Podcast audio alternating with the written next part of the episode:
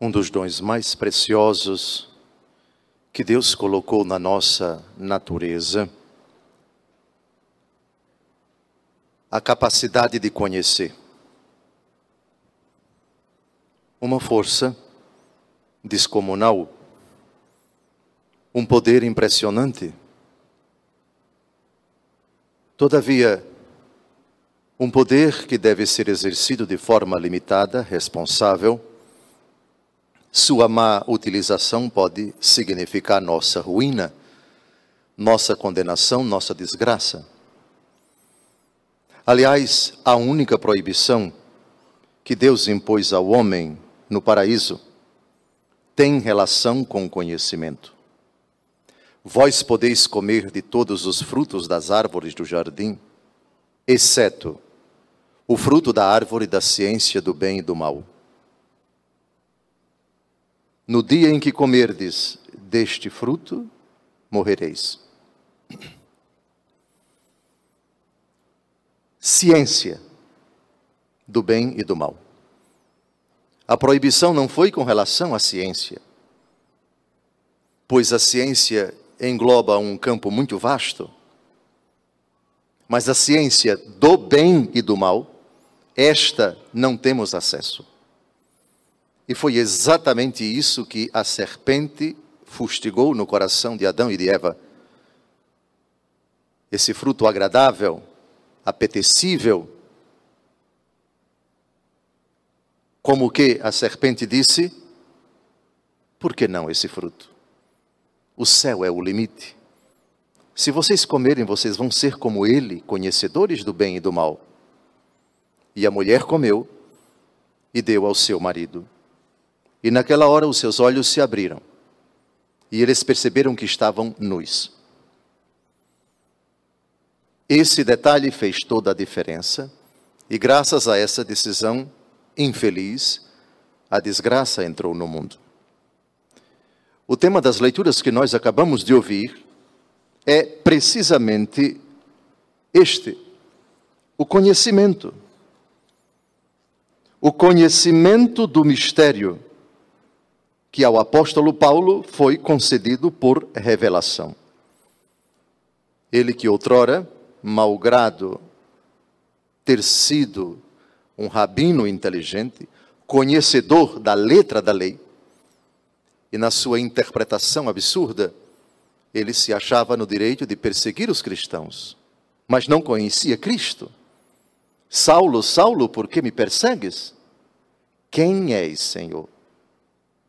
Eu sou Jesus, a quem tu persegues.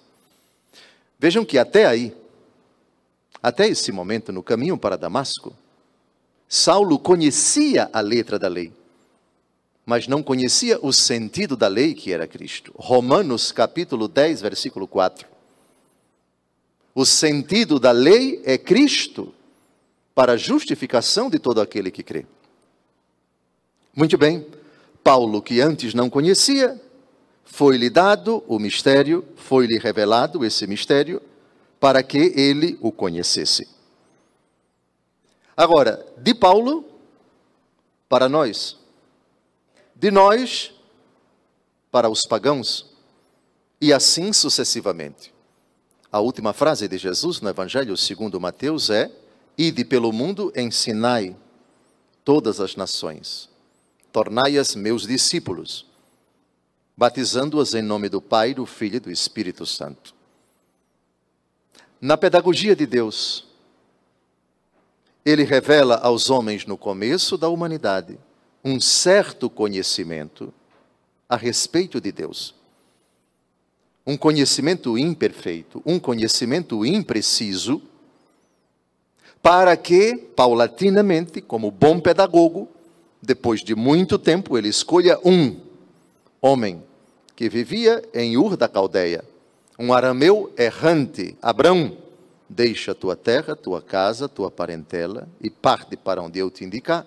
Eu te farei pai de uma grande nação, abençoarei os que te abençoarem, amaldiçoarei os que te amaldiçoarem. Aí começa a revelação positiva isto é, pela primeira vez na história, o único Deus se revela aos homens. Então vejam, do ponto de vista do conhecimento, nós temos de Adão até Abraão uma humanidade que conhece imperfeitamente, imprecisamente Deus Todo-Poderoso, seu mistério, sua vontade, seu desígnio. De Abraão até nosso Senhor e Salvador Jesus Cristo, um conhecimento paulatino de uma nação chamada Israel, que aos poucos vai conhecendo aquele que disse: Eu sou o Senhor.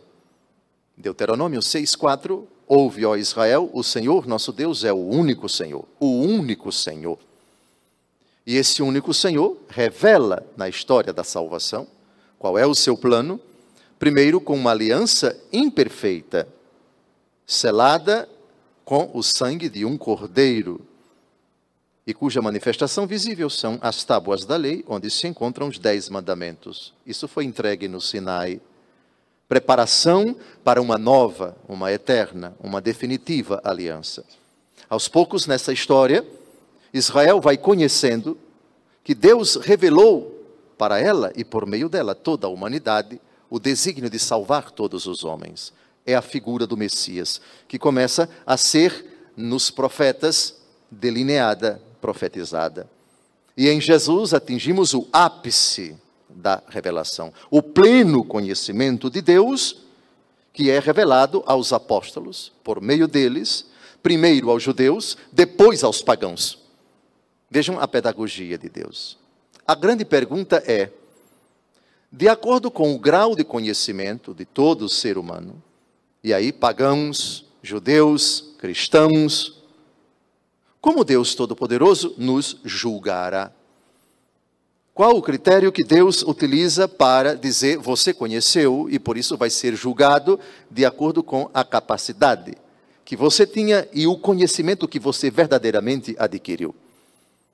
Capacidade, atenção, essa palavra é chave e há de se distinguir capacidade de possibilidade e de efetividade.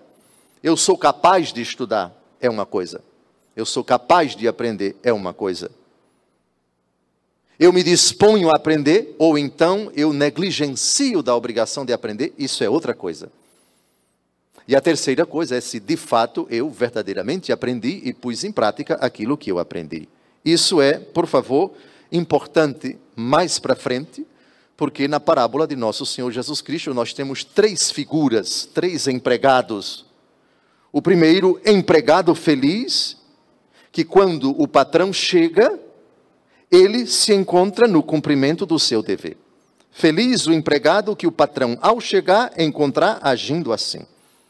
Esse empregado vai ser recompensado. O Senhor lhe confiará a administração de todos os seus bens. Mas mais na frente, Jesus vai falar de empregados que começam a espancar os criados e as criadas. O patrão está demorando, começa a beber, a comer, a embriagar-se. E o senhor daquele empregado chegará num dia inesperado e numa hora imprevista, ele o partirá ao meio e o fará participar do destino dos infiéis.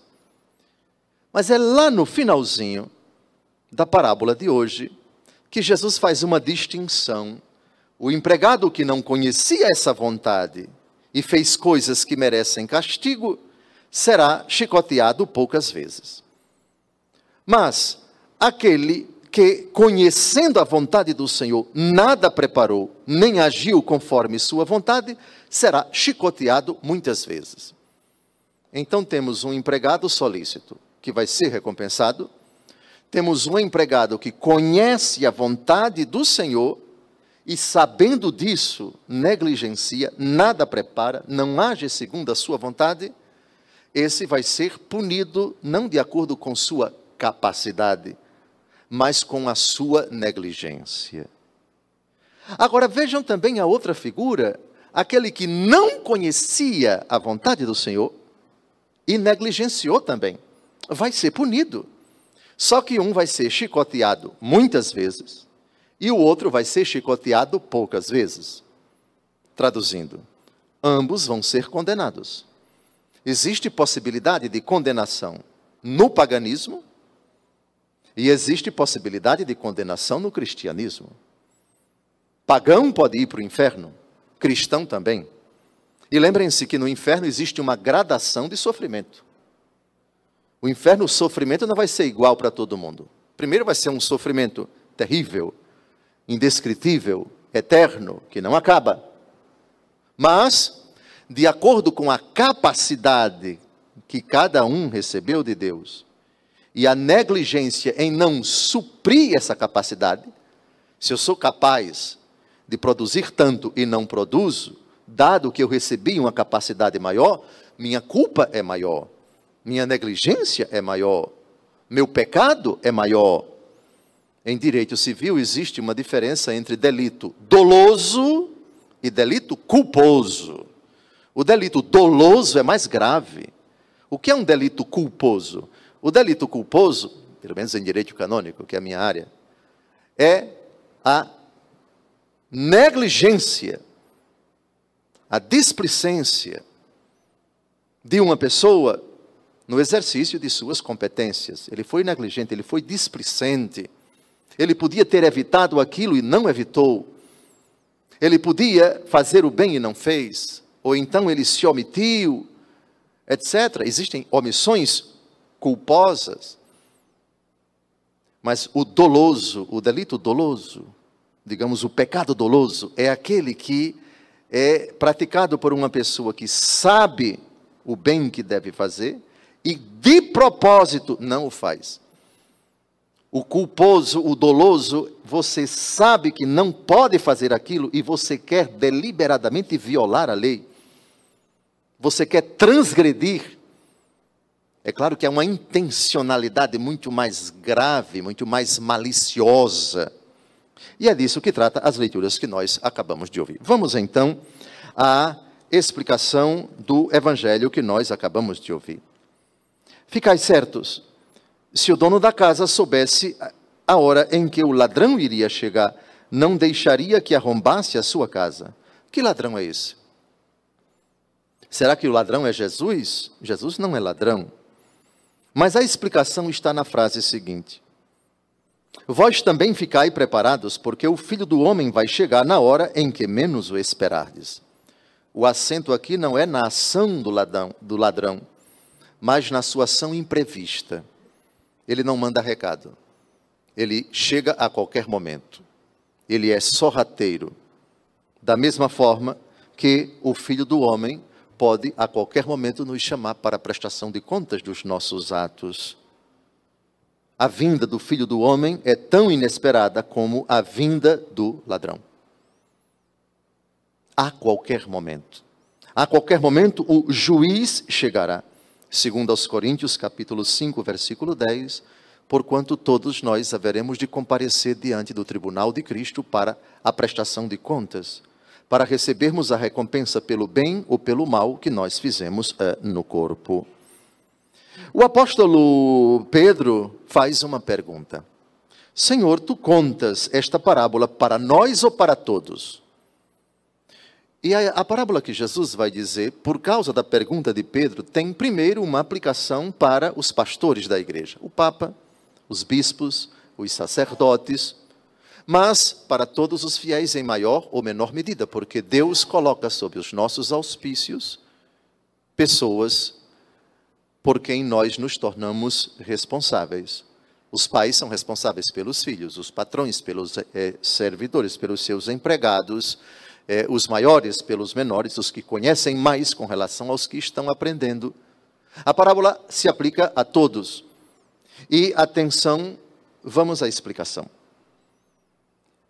Quem é o administrador fiel e prudente que o Senhor vai colocar à frente do pessoal de sua casa para dar comida a todos na hora certa? Administrador. Atenção, deixemos de lado qualquer entendimento, qualquer explicação antropológica, trabalhista, eh, mundana da palavra administrador. E é preciso uh, buscar na 1 Coríntios, capítulo 4, versículos de 1 a 2, o sentido dessa palavra administrador. Diz o apóstolo Paulo, nesse texto, que os homens vos considerem como simples operários de Cristo e administradores dos mistérios de Deus. Atenção, administradores dos mistérios de Deus. Ora, o que se exige dos administradores é que sejam fiéis. Dentro de casa, então, os pais são administradores dos mistérios de Deus para os seus filhos, ensinando-os com a palavra e com a vida, com o ensinamento labial, com a escritura, com o catecismo, as verdades da fé, os princípios da sua ação, os mandamentos, os sacramentos, o seguimento de Cristo, principalmente com sua conduta.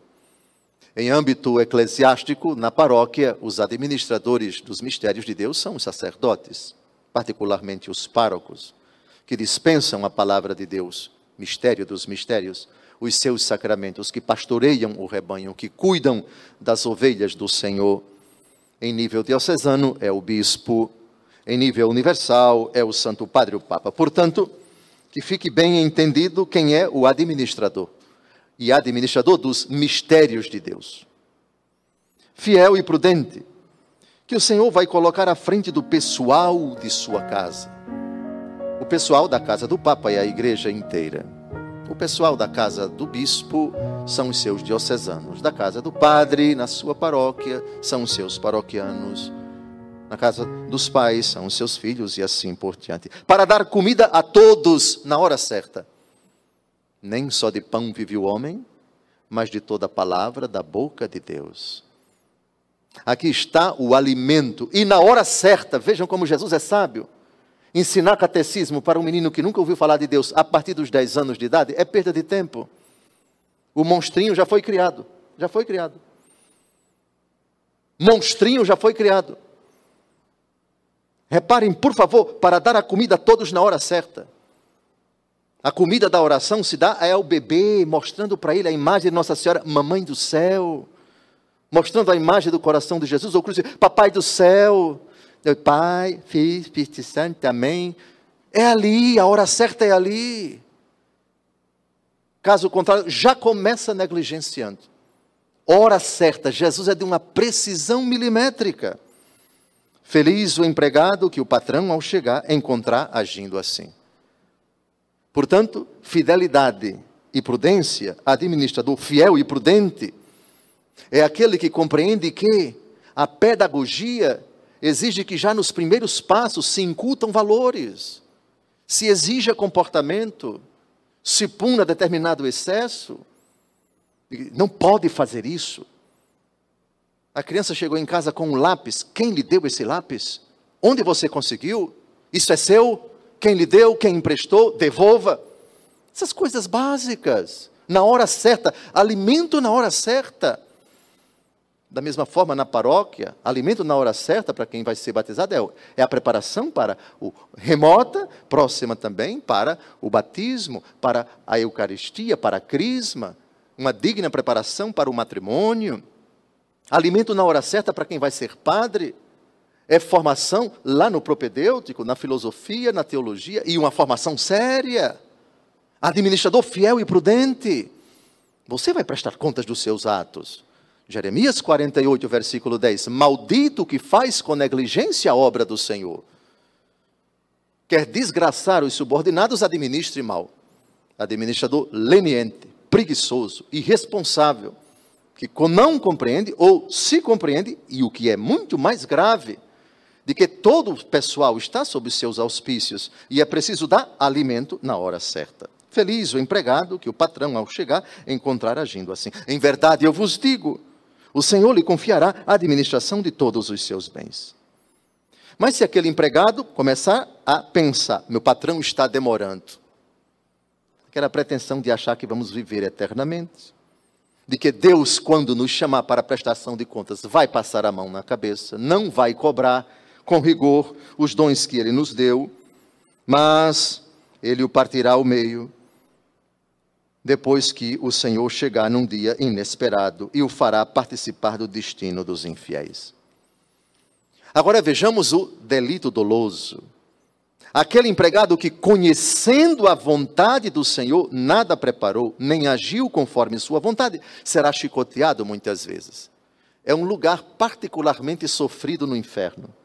porque esse sabia da vontade do Senhor, conhecia, vejam a gravidade. Eu sei o que o Senhor exigirá de mim. Eu sei das minhas obrigações, eu sei das minhas responsabilidades. Estou brincando, estou achando que babado é bico. Prepare-se. Será chicoteado muitas vezes. Agora existe uma gradação de sofrimento no inferno. Todo sofrimento no inferno é terrível, mas existe um que é menos sofrido, mas é eterno. Daquele que não conhecia essa vontade e fez coisas que merecem castigo esse será chicoteado poucas vezes. E Jesus explica por quê. A quem muito for dado, muito será pedido. A quem muito for confiado, muito mais será exigido. O apóstolo Paulo faz essa belíssima explicação em Romanos 2, de 12 a 16, ao dizer: Todos os que sem a lei pecaram, sem aplicação da lei perecerão. Reparem que aqui ele já está dizendo: fora do judaísmo, existe possibilidade de condenação. E nós dizemos, fora do cristianismo, também existem sérios candidatos ao inferno. E quantos pecaram sob o regime da lei, pela lei serão julgados. Porque diante de Deus não são justos os que ouvem a lei, mas serão tidos por justos os que praticam a lei. Os pagãos que não têm a lei, fazendo naturalmente as coisas que são da lei, embora não tenham a lei, a si mesmos servem de lei. Eles mostram que o objeto da lei está gravado nos seus corações, dando-lhes testemunho a sua consciência, bem como os seus raciocínios, com os quais se acusam ou se excusam mutuamente. Isso aparecerá claramente no dia em que, segundo o meu evangelho, Deus julgar as ações secretas dos homens por Jesus Cristo. Vejam que responsabilidade é conhecer a vontade de Deus. Vejam o peso que é colocado nos nossos ombros, a nós que nos julgamos discípulos de Cristo, aos católicos romanos particularmente. O que o salmista diz no salmo que acabamos de cantar, com alegria bebereis do manancial da salvação, evoca para cada um de nós uma pergunta: Que capacidade Deus me deu e que possibilidade eu tenho de adquirir conhecimento. E posso e devo conhecer sempre mais, mas à medida em que eu conheço, à medida em que o Senhor me explica, me instrui, eu me torno mais consciente e, portanto, mais responsável e, portanto, com mais culpa se eu negligenciar, se eu não cumprir com as minhas é, obrigações. Então, o apóstolo Paulo, que não conhecia, conheceu o mistério depois, ao ler-me, podeis conhecer a percepção que eu tenho do mistério de Cristo. Este mistério, Deus não fez conhecer aos homens das gerações passadas, mas acaba de revelá-lo agora, pelo Espírito, aos seus santos apóstolos e profetas. E ele acrescenta: os pagãos são admitidos à mesma herança, são membros do corpo, associados à mesma promessa de Jesus Cristo. Para quê? Para tendo recebido esta graça, anunciar aos pagãos a insondável riqueza de Cristo e de mostrar a todos como Deus realiza o mistério desde sempre escondido nele. Assim, o conhecimento se torna uma realidade paradoxal. Bela porque instrui, maravilhosa porque nos tira da ignorância. Por outro lado, nos torna extremamente responsáveis de uma incumbência que nos será cobrada quando deixarmos esta vida. Ó oh, meu Deus, por que tu me deste a graça de conhecer-te? Precisamente porque eu quero te salvar, porque eu quero te levar com alegria a beber deste manancial da salvação, cuja plenitude é a eternidade. Mas toma consciência, tua capacidade é tua, Tu não podes, num primeiro momento, te comparar com absolutamente ninguém. Um homem, tendo de viajar, reuniu seus servos e lhes confiou seus bens. A um deu cinco talentos, a outro dois, a outro um, segundo a capacidade de cada um. A minha capacidade é bem menor do que a de Padre Eduardo, que é mais inteligente, que é mais culto, que é mais santo. Mas eu tenho uma capacidade. Não é tanto a missão que eu recebi. Ai de mim, se eu não suprir essa capacidade e se eu não for coerente com a enorme responsabilidade que adquiri com o conhecimento, e se eu não puser em prática aquilo que Deus me fez conhecer com relação à minha missão. Porque com mitra e báculo eu posso ir para os quintos dos infernos. Bispo condenado. Qualquer um, todos, haveremos de prestar contas a Deus Todo-Poderoso das nossas capacidades, dos nossos dons, dos nossos carismas. Louvado seja nosso Senhor Jesus Cristo. Para sempre seja louvado.